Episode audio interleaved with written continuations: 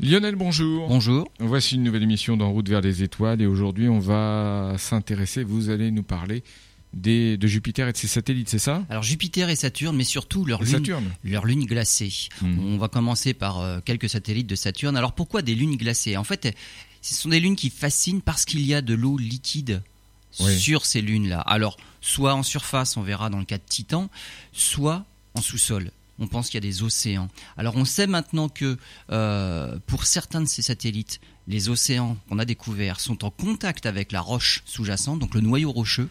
Et alors ça, évidemment, c'est- indispensable pour qu'il y ait développement de la vie. Et donc c'est en cela que ces, petites lunes glacées sont fascinantes et donnent envie d'aller les étudier de près. Parce que pour l'instant, on a, envoyé que des sondes qui prennent des photos au, au large, on va dire, en passant. Euh, il y a des projets euh, qui voient le jour pour aller les explorer et on pense même les coloniser. Ah, carrément. Très bien, ben, on voit ça dans quelques instants. Lionel, on va commencer par un des satellites de Saturne, un des plus connus, c'est Titan. Voilà, le plus gros des satellites de Saturne. L'équivalent en termes de planète par rapport à la Terre, c'est quoi? Ah. C'est plus une, une, une lune, quoi. Alors c'est une oui c'est la la moitié de la on va dire un peu moins de la moitié de la Terre mais c'est quand même plus gros que Mercure. Ah oui, effectivement. Donc les deux plus gros satellites du système solaire sont dans l'ordre Ganymède, donc le plus gros satellite de Jupiter, c'est lui le plus gros du système solaire, 5262 km de diamètre. Après Ouais. il y a Titan, 5150 et tous les deux sont plus gros que Mercure qui ne fait que 4878 km. Donc Mercure c'est une énigme, mais on pense qu'elle a été percutée par un, un, un astre euh, suffisamment massif comme la, comme la Terre par exemple euh, au début de sa formation, qui aurait enlevé une partie du manteau de, de Mercure et du coup bah, ce qui reste c'est tout petit alors qu'elle était plus grosse au, au départ. Donc on pense que c'est ça le mystère de Mercure. Donc Titan, un satellite de plus de 5000 km de diamètre. Pourquoi Titan est, est fascinant Bah, Parce que c'est le seul satellite de tout le système solaire, par contre, qui possède une atmosphère. Mm. Et leur atmosphère, nous, ça nous fait toujours rêver. Euh, on sait aussi qu'il y a des liquides à sa surface. Alors, j'ai pas dit de l'eau liquide à la surface, mais il y a du liquide à la surface. Titan a été découvert en fait en, en mars 1655 euh, par Christian Huygens. Alors Huygens, c'est un astronome euh, néerlandais. On en a parlé dans de nombreuses émissions. Absolument. Pour les, pour les puristes, euh, je le prononcerai Huygens, mais bon, ce sera la seule fois dans l'émission. Huygens. Mhm. Euh, Christian Huygens. Alors c'est peu après avoir découvert Saturne. Galilée a vu Saturne lorsqu'il a, dé- il a- il a- il a pointé sa lunette pour la première fois vers Saturne. Il a découvert Saturne et avec les anneaux, Galilée n'a pas compris le système des anneaux. Il a cru voir une planète triple avec des, excroissances sur les bords. Bon, c'est Christian Huygens qui, qui a vu les, qui a compris les anneaux et qui a découvert Titan qui était en orbite autour de Saturne. On voit dans nos instruments Saturne très facilement et c'est fantastique à voir, mais on voit des petits points aussi autour. Et ben, quand on fait des observations répétées de jour en jour, on se rend compte que tous les petits points qu'il y a autour que l'on voit, bah, ce sont des satellites. hein. C'est le système saturnien finalement. Donc, Titan, c'est le satellite le plus brillant de Saturne parce que c'est le plus gros de Saturne, euh, découvert donc en 1655, peu après la découverte de Saturne elle-même. 1907, les premières observations montrent que le centre apparaît plus brillant que les bords. Alors ça paraît tout à fait anodin comme découverte, Mais oui, a priori. mais ça prouve simplement qu'il y a une atmosphère. Et, et qu'en fait, si s'il y a, il y, a, y a la lumière qui est estompée vers les bords, c'est Mm. que finalement, elle est un peu absorbée, elle est renvoyée dans d'autres directions. Alors qu'un satellite qui n'a pas d'atmosphère, finalement, les bords sont pratiquement aussi brillants. Et puis d'un seul coup, bah, on est dans le vide de l'espace. Et donc, c'est, ça, ça apparaît moins en, finalement en 3D. Alors qu'un satellite qui a une atmosphère, on voit bien que sur les bords, eh ben, il y a, il y a une, la lumière s'estompe. Donc ça, ça prouve 1907, on a pensé il y a une atmosphère sur Titan. 1944, puisqu'on pensait qu'il y avait une atmosphère, eh ben, il va falloir l'analyser cette atmosphère. Et donc pour analyser une atmosphère de loin, qu'est-ce qu'on fait? Eh ben, on fait de la spectroscopie. Alors, rappelez ce que c'est. La spectroscopie, euh, on décompose la lumière euh, de l'astre, puisque en fait Titan, pourquoi Titan on le voit Parce qu'il nous renvoie la lumière du Soleil, donc il nous renvoie la lumière solaire. Pour illustrer pour nos auditeurs, c'est le principe de l'arc-en-ciel. Absolument, absolument. Ça. Euh, tout, tout, tout ce qu'il y a dans le système solaire, on appelle ça des sources secondaires. La seule Ouais. source primaire de lumière, c'est le Soleil. C'est celui soleil, qui fabrique de la lumière. Le Soleil éclaire tous les objets du système solaire, Mm. et cela ne font que nous renvoyer de la lumière du Soleil finalement. Donc ce sont des sources secondaires. Mais ils ne nous renvoient pas la lumière toujours de la même façon. En fait, ils, vont y mettre un petit peu leur signature à l'intérieur. C'est-à-dire que chaque objet du système solaire va absorber une partie de la lumière solaire. Euh, et justement, tout ce qui est absorbé de la lumière du Soleil dépend de la composition de l'objet en question. Et donc, si on analyse l'atmos- le Titan la lumière de Titan en spectroscopie, on va voir la signature de ce qui compose l'atmosphère de Titan dans cette lumière du Soleil. Alors, il va falloir évidemment, faut faire les choses correctement, parce que qu'est-ce qu'on va voir quand on décompose la lumière qui vient de Titan? On va voir la lumière solaire. Oui. On va voir la signature de tout ce qui compose le Soleil. En plus, il y aura la signature de ce qui compose Titan, parce que l'atmosphère de Titan aura absorbé une partie de cette lumière qui vient du Soleil. Et donc, quand on fait les choses bien, on se rend, on se rend- on se rend compte que dans l'atmosphère de Titan, il y a du méthane. Donc c'est, bah voilà, c'est- on, a, on a vu ça en 1944. Ensuite, il a fallu attendre bah, qu'on aille un petit peu plus près. hein. 1979, Pioneer 11. 1980, Voyager 1. 1981, Voyager, Voyager 2. Alors le problème, c'est à cause de cette atmosphère. Alors c'est bien, on est content, il y a une atmosphère, c'est fantastique, mais elle nous empêche de voir le sol. Oui. Et donc, on, on a les, les- les super photos de Voyager 2 qui est passé pas très très loin. Eh ben, une belle boule orangée. Mais c'est tout ce qu'on voit. Et il n'y a aucun détail au sol parce que justement, cette atmosphère-là nous cache, eh ben, nous, nous cache les détails a- du sol. On n'en a même pas une petite idée là. Si, parce que depuis, on a, Depuis, on a ben su voilà. faire mieux. Mais jusqu'à jusqu'à Voyager 2, 1981, Mm. on ne savait absolument rien. Il a fallu attendre eh ben, 2004, parce que pour voir à travers une, une atmosphère épaisse, il faut réussir à observer le sol à travers l'atmosphère. Donc il va falloir choisir des longueurs d'onde particulières qui nous permettent de traverser l'atmosphère, c'est-à-dire des longueurs d'onde qui ne sont pas absorbées par les composés de l'atmosphère. C'est pour ça que c'est opaque. Alors soit on regarde en infrarouge, et donc avec Hubble par exemple, hein, le télescope spatial, en infrarouge, on arrive à trouver des longueurs d'onde qui tr- pénètrent l'atmosphère et on arrive à voir des détails à la surface. Ou sinon, on fait une analyse radar, comme on l'a fait avec la sonde Magellan autour de Vénus. Vénus est aussi connue pour, une, pour avoir une épaisse atmosphère. En radar, on arrive à pénétrer l'atmosphère et à, à voir ce qu'il y a au sol. Et donc 19 2004, la sonde Cassini, avec son radar, va analyser Titan. Alors, Cassini est en orbite autour de Saturne. Elle ne fait que des passages rapprochés, on va dire, et puis des passages euh, rapides autour de, à côté de, de- de Titan. Et donc, c'est pas une cartographie complète de Titan. Elle n'est pas en orbite autour de Titan. Bien sûr. Ce n'est qu'en passant. Et pas de chance, le 26 octobre 2004, euh, la surface, le peu de surface cartographiée par les radars de, le radar de Cassini, eh ben, il a cartographié une région, mais qui est pauvre en détails. Pratiquement la, plus morne de, tout, de, de- de toute la surface de Titan. On n'a pas de chance. On est passé au-dessus des plaines uniformes. Donc on a eu l'impression qu'il n'y a rien de spécial sur Titan, aucun intérêt. Alors que sur Titan, il y a, il y, a des- il y a des dunes, il y, a des- il y a des cratères, il y a des lacs euh, de liquide, il y a, des montagnes, il y a des chaînes de montagnes. Des lacs d'hydrocarbures. hein. Des lacs d'hydrocarbures liquides. Eh Voilà. oui, parce qu'il fait froid sur Titan. Hmm. 15 février 2005, deuxième passage de Cassini, et là, les paysages semblent beaucoup plus riches. Alors, l'atmosphère, parlons de l'atmosphère d'abord. Il y a du méthane, euh, 4% de méthane. C'est pas beaucoup, mais ça suffit pour la rendre orangée, et il y a beaucoup plus que dans notre atmosphère à nous. Par contre, comme sur Terre, il y a beaucoup d'azote. 55% d'azote, notre atmosphère aussi est composée d'azote. Ça signifie quoi ça? Bah, Ouais. c'est comme sur Terre, on va dire, ce sont des, des- des composés finalement un petit peu euh, répandus dans l'univers. Euh, maintenant, il y a des, des réactions particulières géochimiques, euh, peut-être euh, biologiques, mais alors là on est On sait franchement pas sûr, tout, hein, oui. qui pourraient euh, Expliquer. expliquer notamment la présence de méthane. D'accord. Sur Titan, il y a une faible gravité. Alors, ça fait deux choses. Euh, c'est même plus faible que sur la Lune. Mais surtout, puisqu'il y a une faible gra- gravité, l'atmosphère peut se permettre d'être plus étendue dans l'espace que ne l'est l'atmosphère terrestre. Elle s'enfuit. Elle s'enfuit, mais elle est plus épaisse. Hmm. Euh, elle est moins attirée par le sol, donc du coup, elle est plus épaisse. Euh, et il y a une pression de un peu plus de 1 bar, 1 bar et demi. Donc c'est, il y a plus de pression sur Titan qu'il n'y en a sur la Terre. Donc ça compense, Donc c'est vraiment une- une- une atmosphère très épaisse. bien sûr. Composition de, de Titan. Bah, il y a c'est un noyau de 3400 km de diamètre. Là, c'est de la roche. Euh, on pense qu'il y a des couches de glace aussi par-dessus. Euh, il y aurait de l'eau mélangée à de l'ammoniac, mais des océans, des océans ou des grosses poches d'eau souterraines. Et donc, c'est du liquide. Là, c'est les liquides maintenus à moins 97 degrés. Donc, c'est pas gelé, parce que c'est la pression interne en sous-sol qui permet de garder ça liquide. Euh, la moyenne des reliefs sur Titan, alors c'est pas très élevé, hein, c'est 150 mètres, avec quelques montagnes, ben, entre 500 mètres et 1 km 5. Euh, dans l'hémisphère sud, il y a une chaîne de montagnes de 150 km de long, 30 km de large et 1 km 5 de haut. À la surface, il y a des matériaux glacés recouverts de neige de méthane. il y a un cycle du méthane comme il y a un cycle de l'eau sur Terre. C'est-à-dire qu'il y a évaporation du méthane, condensation, précipitation du méthane sous forme de neige, donc euh, des, des flocons de méthane euh, solides. Quelques cratères, et finalement peu, ça veut dire un objet qui a très peu de cratères veut dire que c'est un objet jeune. En tout cas jeune, pas dans, dans sa formation, mais euh, géologiquement jeune. Et la, Voilà. surface, la surface est resurfacée régulièrement. Comme sur la Terre. Absolument. Donc il n'y a, pas trop de cratères sur Terre parce qu'il y a une activité géologique. Euh, la, la Terre fait disparaître les traces de cratères par le passé. Euh, présence de liquide en surface. Ah alors ça, quand il y a du liquide en surface, on pense tout de suite à la vie. Alors il y a des, des lacs de méthane, notamment au pôle sud.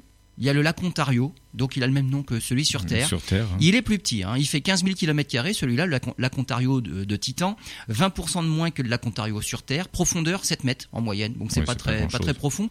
Au pôle Nord, par contre, il y a la mer Kraken, 400 000 km, c'est même supérieur à la mer Caspienne, profondeur 160 mètres. Et on détecte même des, des vaguelettes à la surface des, des- des lacs, hein, 1,5 cm de haut. Hmm. Ça, on détecte par les radars. Et vitesse de propagation des vagues, 70 cm par seconde. Donc il y a, il y a de l'activité, on va dire de l'activité, mais juste comme ça, il y a du vent sur, euh, sur Titan. Euh, dans, les zones, dans la zone tropicale, il y a aussi quelques lacs, Oui. mais globalement, Titan est quand même beaucoup plus sec que sur Terre. Alors, on pense, j'en ai parlé tout à l'heure, qu'il y a une- probablement une grande quantité d'eau en profondeur, probablement un océan souterrain, mais à 100 km de profondeur. Alors, problème, euh, à la surface, euh, les liquides sont des liquides d'hydrocarbures, on en a parlé, et ça se comporte différemment de l'eau. En une chose très importante, l'eau sur Terre, quand elle gèle, elle se transforme en glace. Oui. Et la propriété de la glace d'eau, donc le solide de l'eau, c'est d'être moins dense que le liquide. Hmm. C'est le seul qui fait ça. Ça veut dire que la glace va rester en surface, elle va former une croûte, et finalement elle va isoler ce qu'il y a du dessous par rapport aux températures très froides qu'il y aurait au-dessus. Donc il peut y avoir de la vie qui est protégée en dessous parce qu'il y a la croûte de glace solide qui reste à flotter à la surface de l'eau qui- liquide, qui ce qui est différent pour Ouais. les autres liquides Hmm. du méthane liquide qui solidifie, par exemple, si c'est très gelé, eh ben ça coulerait. Donc il n'y aurait pas de croûte à la surface pour protéger et faire comme une petite poche de vie qui serait Mhm. protégée de, de- de- de l'extérieur. Et donc, c'est pas de l'eau. L'eau liquide, il y en aurait en profondeur apparemment. Bon, on va parler justement de qu'est-ce qu'il y aurait comme vie sur Titan. On se retrouve dans quelques instants. Lionel, alors on va continuer à explorer Titan. Alors moi, il y a une question qui m'intéresse. Euh, c'est vrai que sur Terre, le, le cycle de la vie est en rapport avec l'eau. Est-ce qu'on peut imaginer sur Titan qu'un cycle de vie se soit développé par rapport au, au méthane, euh, par rapport à des gaz qui, ou aux hydrocarbures d'une façon plus générale? Absolument. Alors on peut concevoir Titan euh, de deux manières différentes. Euh, Titan, tel qu'il est actuellement, il n'y a pas de vie à base de, de, on va dire, de carbone, de- Oui. avec le solvant qui serait de l'eau. Voilà, le C'est oui, différent. c'est. Mais Titan, dans son état actuel, serait comme la Terre primitive, en fait, finalement. C'est pour ça que ça nous intéresse. Au niveau de la formation de la. Terre, au tout début de sa formation, la Terre avait les mêmes conditions. Oui. L'oxygène n'existait pas. L'oxygène est venu après, lorsque les organismes vivants euh, se sont développés, les, ceux qui ont produit de l'oxygène. Mais sinon, euh, les premières bactéries, c'était des cyanobactéries. euh, donc, ils vivaient dans, des, dans un environnement dépourvu d'oxygène. Donc, les conditions actuelles de Titan sont les conditions de la Terre primitive. Donc, déjà rien qu'en cela, c'est intéressant d'aller voir sur place comment bah, ce qui se passe finalement de près. Par contre, on peut se dire aussi, est-ce que finalement, les- dans des conditions telles qu'il y a sur Titan, la vie ne pourrait pas se développer? On, on a fait des, des expériences euh, en reproduisant sur Terre bah, finalement les conditions qui règnent sur Titan. Donc l'atmosphère de Titan soumise à des, un rayonnement ultraviolet, le rayonnement ultraviolet du Soleil. Et ben on se rend compte qu'il y a quand même fabrication de molécules complexes, Les des acides aminés, substances tout ça. ça- organiques voilà. riches en azote, Hmm. puisqu'il y a de l'azote dans l'atmosphère, comme sûr. sur Terre. Et donc il y a, il y a vraiment des, des- des choses très intéressantes. Certains composés organiques euh, produits dans l'atmosphère de Titan pourraient même renfermer les bases, les nucléotides. Ces nucléotides qui sont vraiment primordiaux pour la constitution de l'ARN, de l'ADN, hein, la- les, acides ribonucléiques et désoxyribonucléiques. L'ADN, c'est notre, bah, c'est- c'est notre code de génétique. Bien sûr. Et donc, c'est- c'est vraiment les bases de, de la vie. Les acides aminés qui, de- qui, qui donnent après euh, des protéines. Donc, on arrive dans les expériences, quand on reproduit sur Terre les conditions qui règnent sur Titan, à reproduire ça, les briques de la vie. Donc, pourquoi pas? On peut aussi se demander, mais est-ce que dans l'eau, en souterrain, il n'y aurait pas des conditions là qui ressembleraient encore plus à la Terre, puisque là c'est dans l'eau. Le solvant c'est de l'eau. Euh, revenons au lac, donc des lacs d'hydrocarbures. Il fait froid sur Titan, hein, c'est moins 179 degrés, c'est pour ça que les hydrocarbures sont liquides. Qu'est-ce qu'il pourrait y avoir comme, comme organisme vivant sur Titan Euh, Des organismes qui inhalent du dihydrogène à la place de l'oxygène.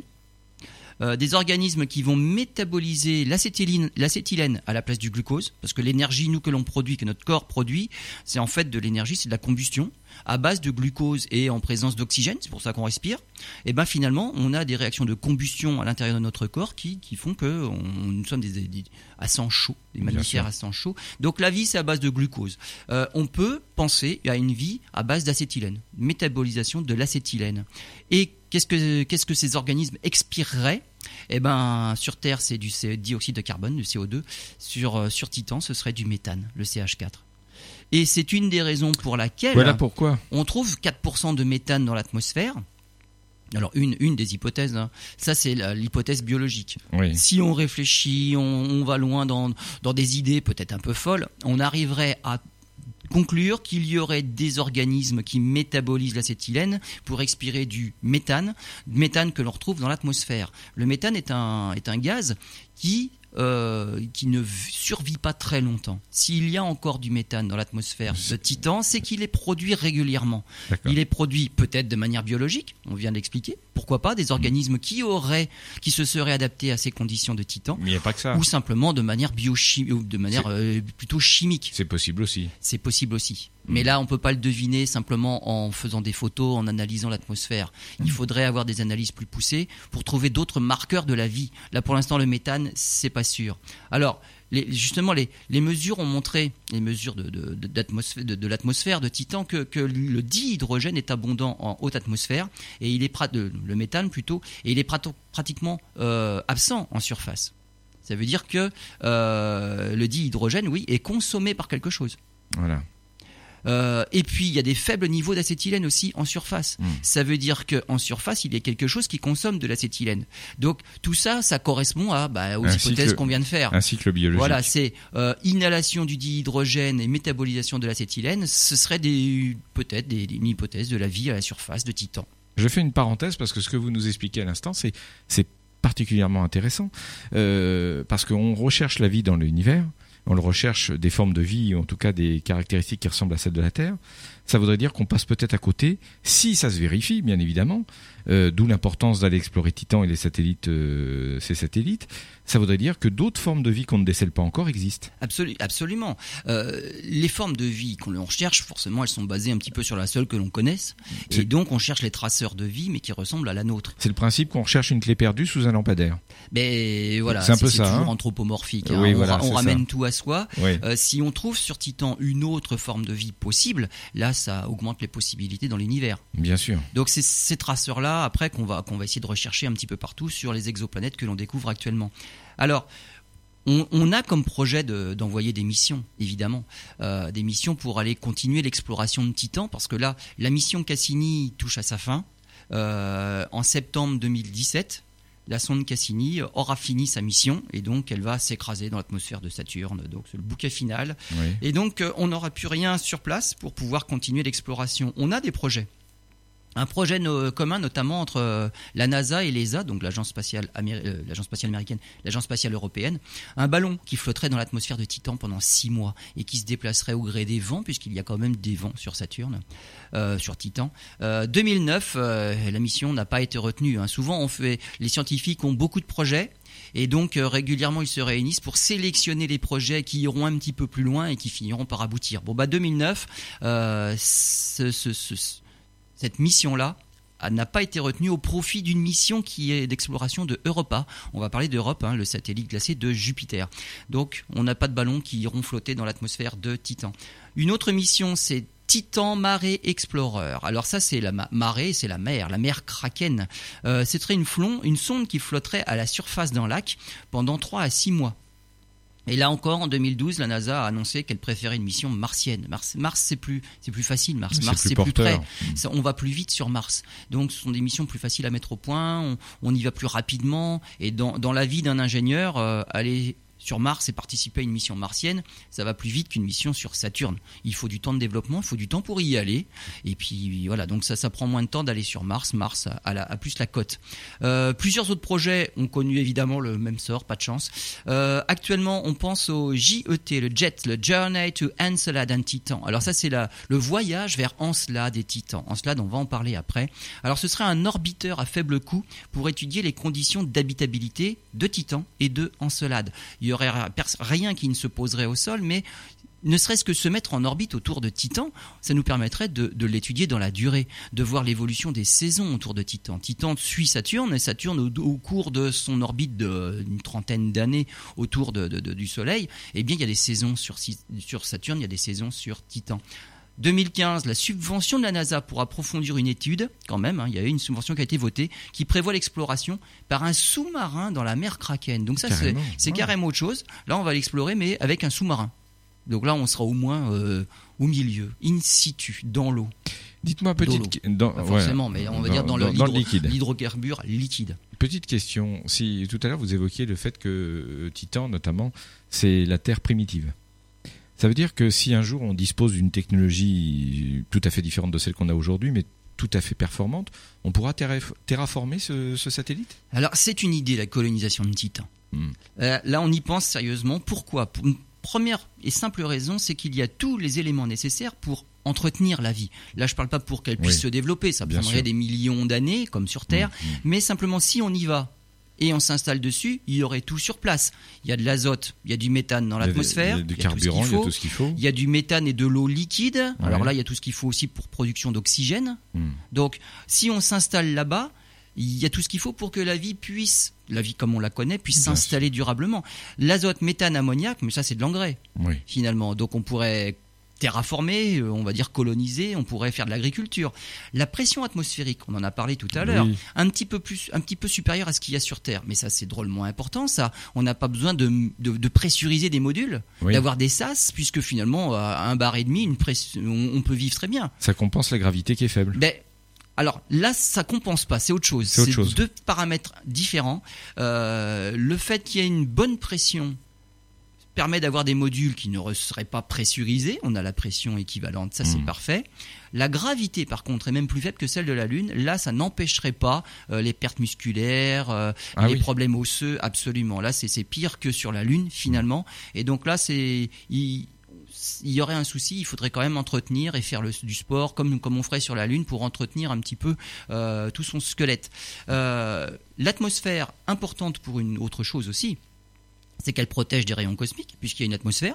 Là, c'est différent de tous les satellites qui n'ont pas d'atmosphère.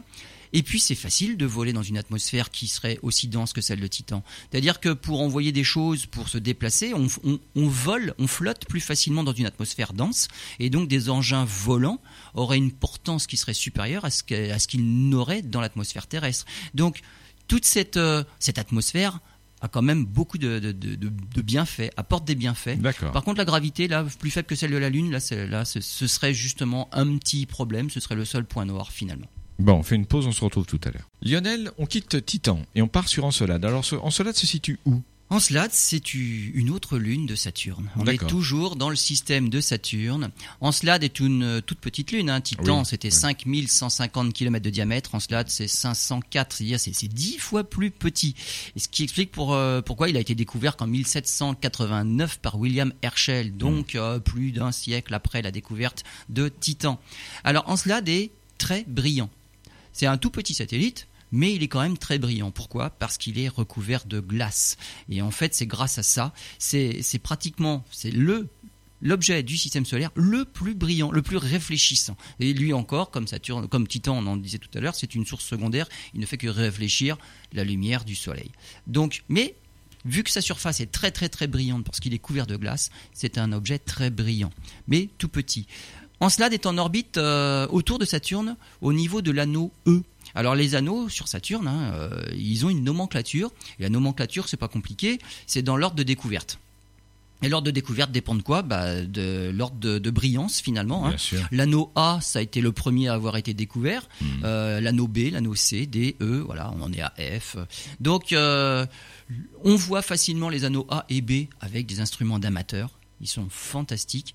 L'anneau C, alors on, on le voit pas à l'oculaire, on le voit sur les photos. C'est un anneau, il s'appelle aussi l'anneau de crêpe. En fait, c'est un anneau tout fin et on devine Saturne en transparence qui est un petit peu estompé. La lumière de Saturne est un peu moins forte, donc on, on voit un petit peu. C'est un anneau un peu diaphane, donc on le voit pas à l'oculaire, on voit A et B très facilement.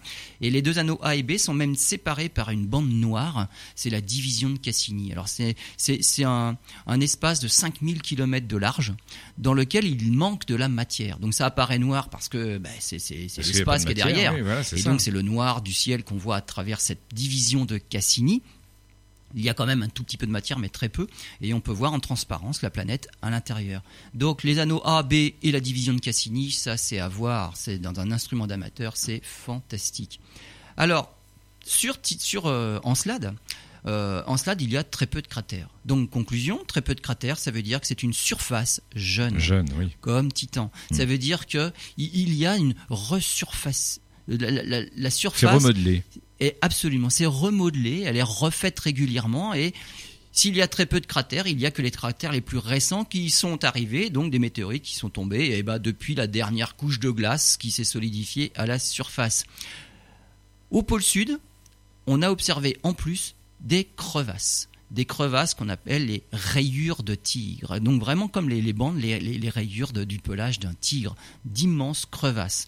Alors deux découvertes majeures autour de ces crevasses-là qui sont présentes au pôle sud. Les mesures de température.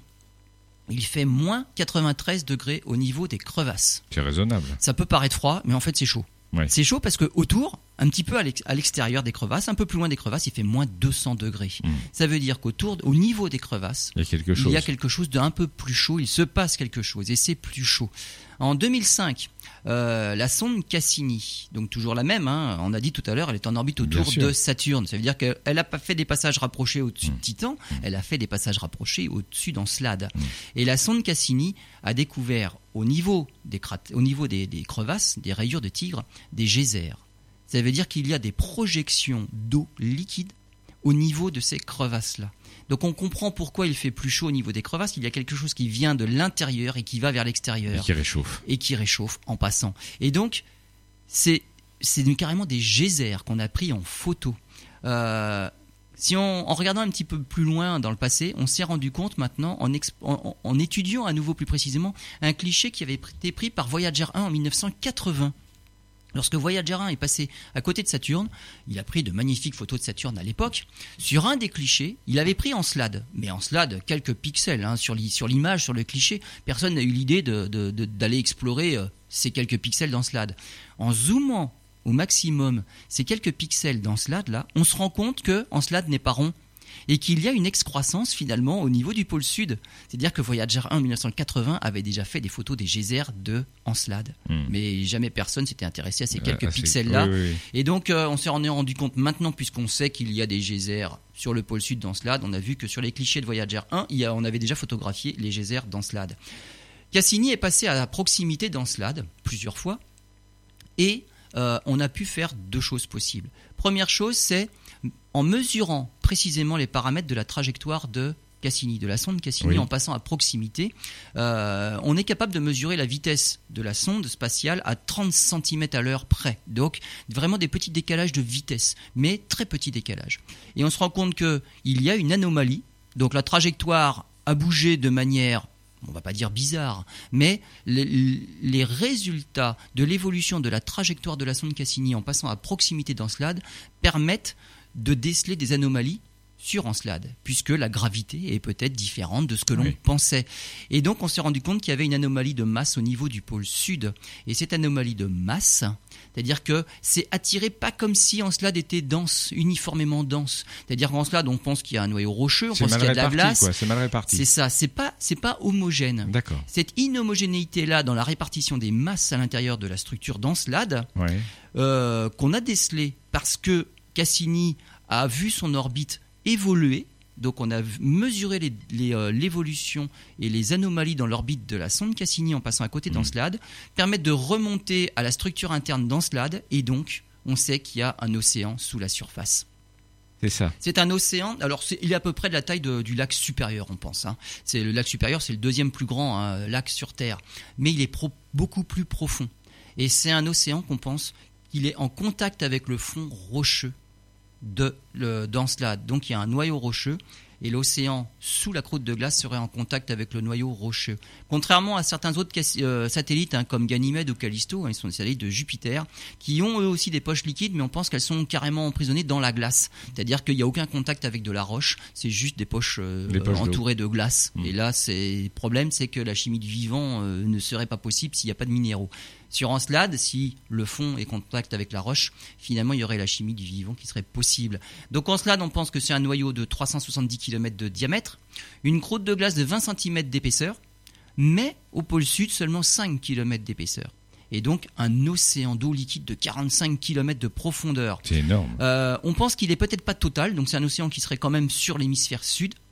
Euh, 40% du volume total du satellite, c'est de l'océan. Euh, la teneur en sel, on pense que c'est à peu près la même que des océans terrestres. C'est-à-dire comme il est en contact avec le fond rocheux, il y a des minéraux et donc c'est de l'eau salée.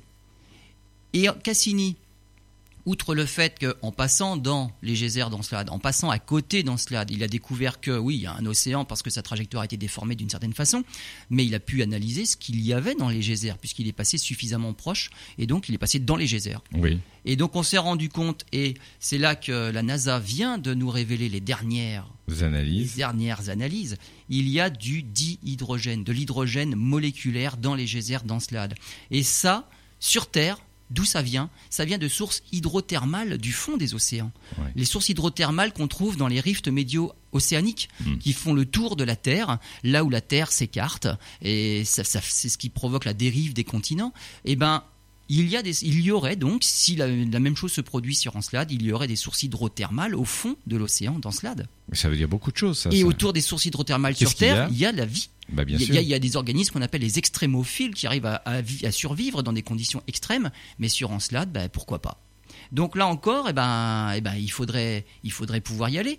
Alors ce qu'on se pose comme question, c'est d'où vient la chaleur? Parce que qui dit dihydrogène dit source hydrothermale, mais ça- il y a forcément de la chaleur qui est produite.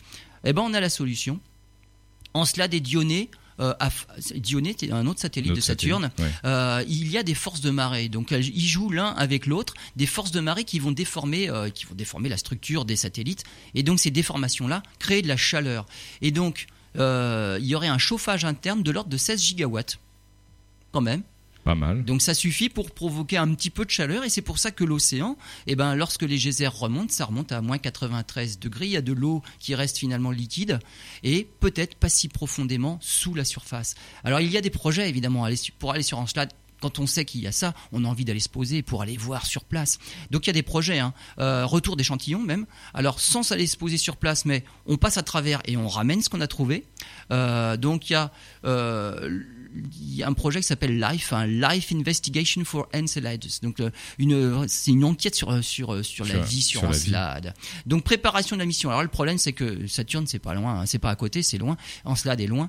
Euh, en pensant toute la préparation technique de la mission, euh, préparation administrative de la mission, parce que là il faut pas contaminer ni dans un sens ni dans l'autre. Ben oui. Il faut pas que la sonde qui arrive sur place aille contaminer sur place. Oui. Et il faut pas qu'en revenant, revient, les échantillons soient contaminés par l'environnement terrestre. Hmm. Donc tout ça, bon, ça prend du temps, on va dire, tous les préparatifs. Après, la mission, c'est 14 ans aller-retour.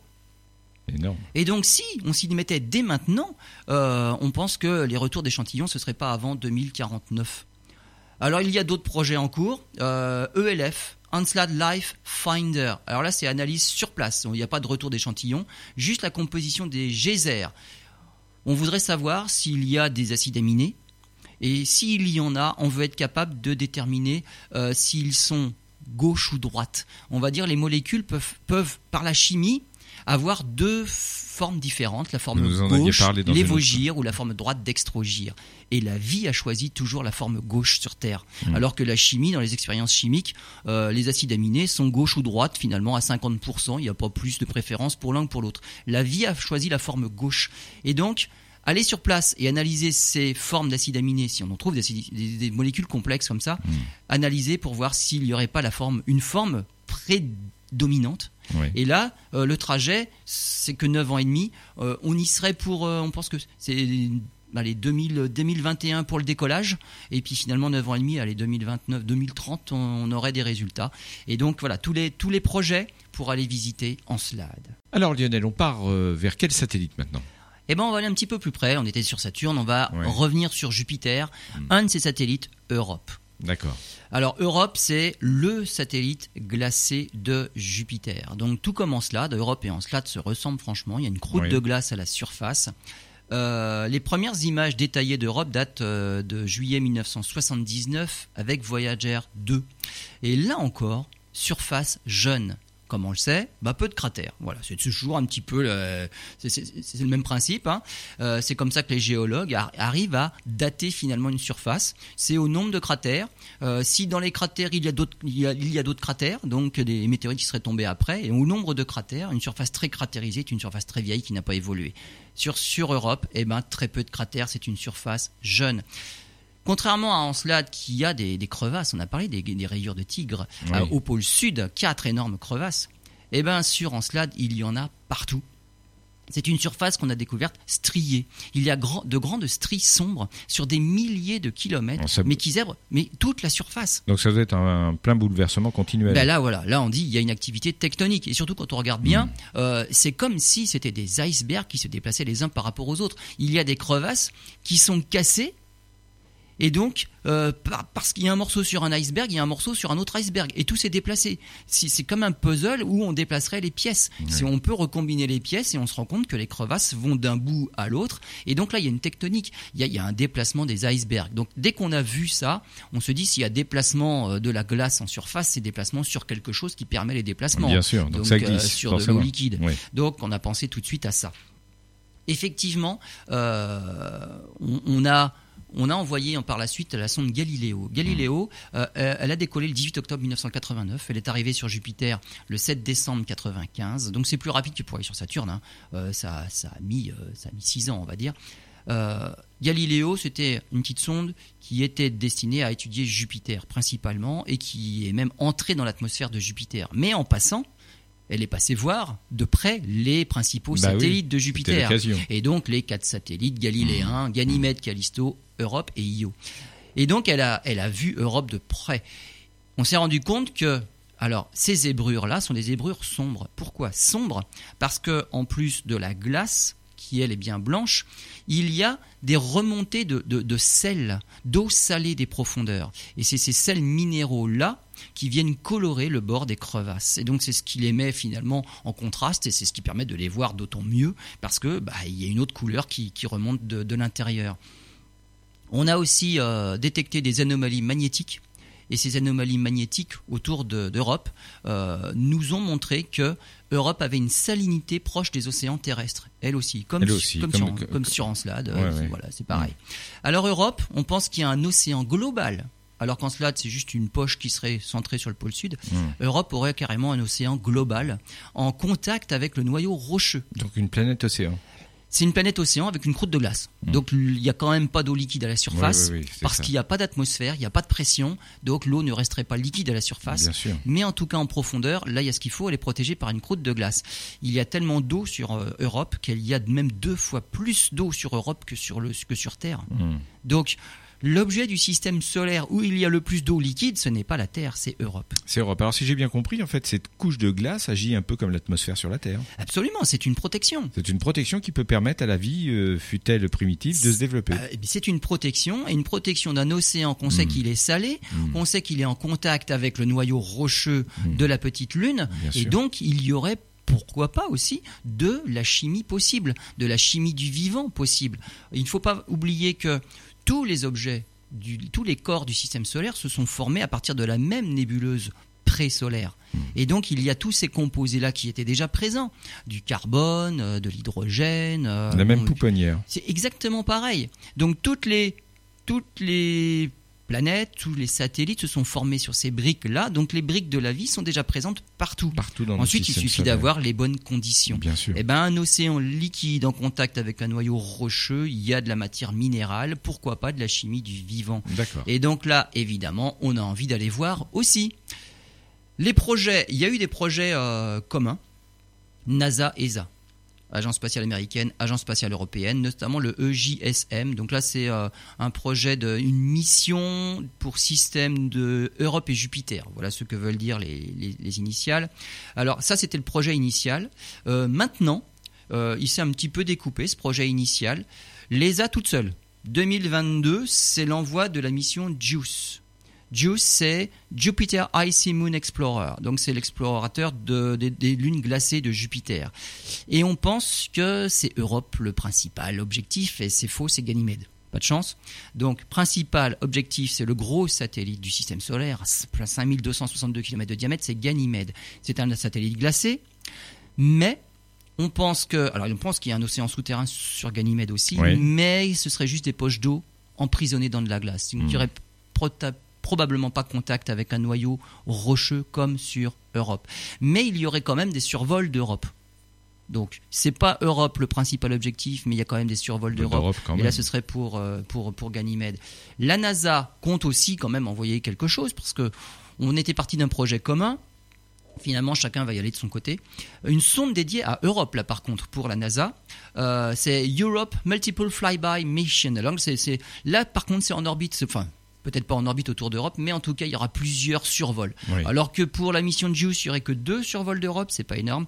Pour la mission de EM EMFM de, de la NASA, il y aurait plusieurs survols pour avoir une cartographie détaillée, une analyse des grains de glace qui sont éjectés de la surface. Parce que sur Europe, on sait aussi qu'il y a des geysers. Mm. Donc, en plus des crevasses qu'on voit, les stries, il y en a partout à la surface, mais il y a aussi l'éjection de matière. Il y a des geysers sur Europe.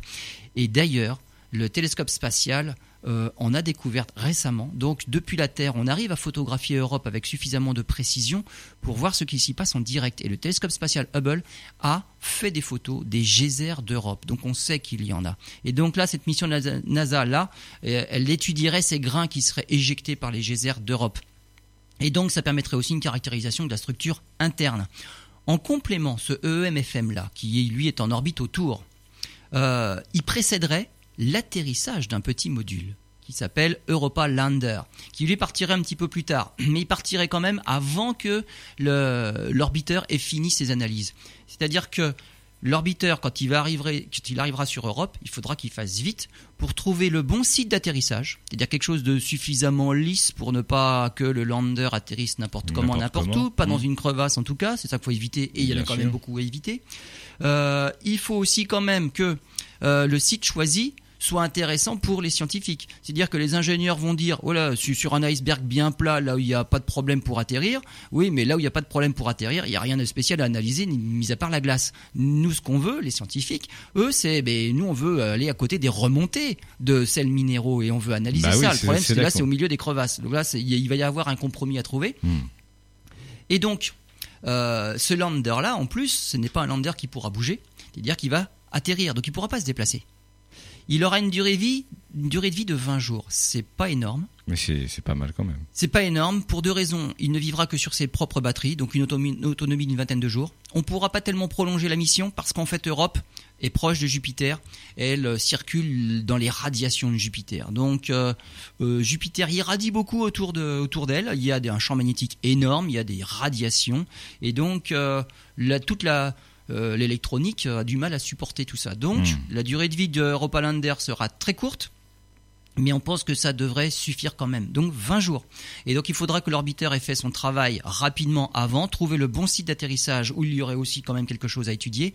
Et le lander pourra même creuser, ah, pas beaucoup, mais à 10 cm de profondeur. Il va un petit peu creuser, donc ce ne sera pas que la surface. À 10 cm, on pourra peut-être trouver d'autres choses. Donc voilà pour, euh, pour les missions euh, à destination de Jupiter. Il y aurait peut-être même maintenant en plus euh, un objectif qui serait intéressant, c'est Cérès le plus gros astéroïde de la ceinture principale des astéroïdes. On a photographié, notamment dans le cratère Okator, un gros cratère, des remontées aussi de ce qu'on pense être des sels, des sels minéraux à la surface. Il y a des taches blanches, donc de la glace avec des sels minéraux. Là, c'est encore plus près. On a une mission qui tourne autour et qui cartographie justement, qui cartographie CRS, c'est la sonde d'Arne. Et donc, euh, pour CRS, là aussi, il y aurait des choses intéressantes à aller voir sur place. Probablement du même ordre.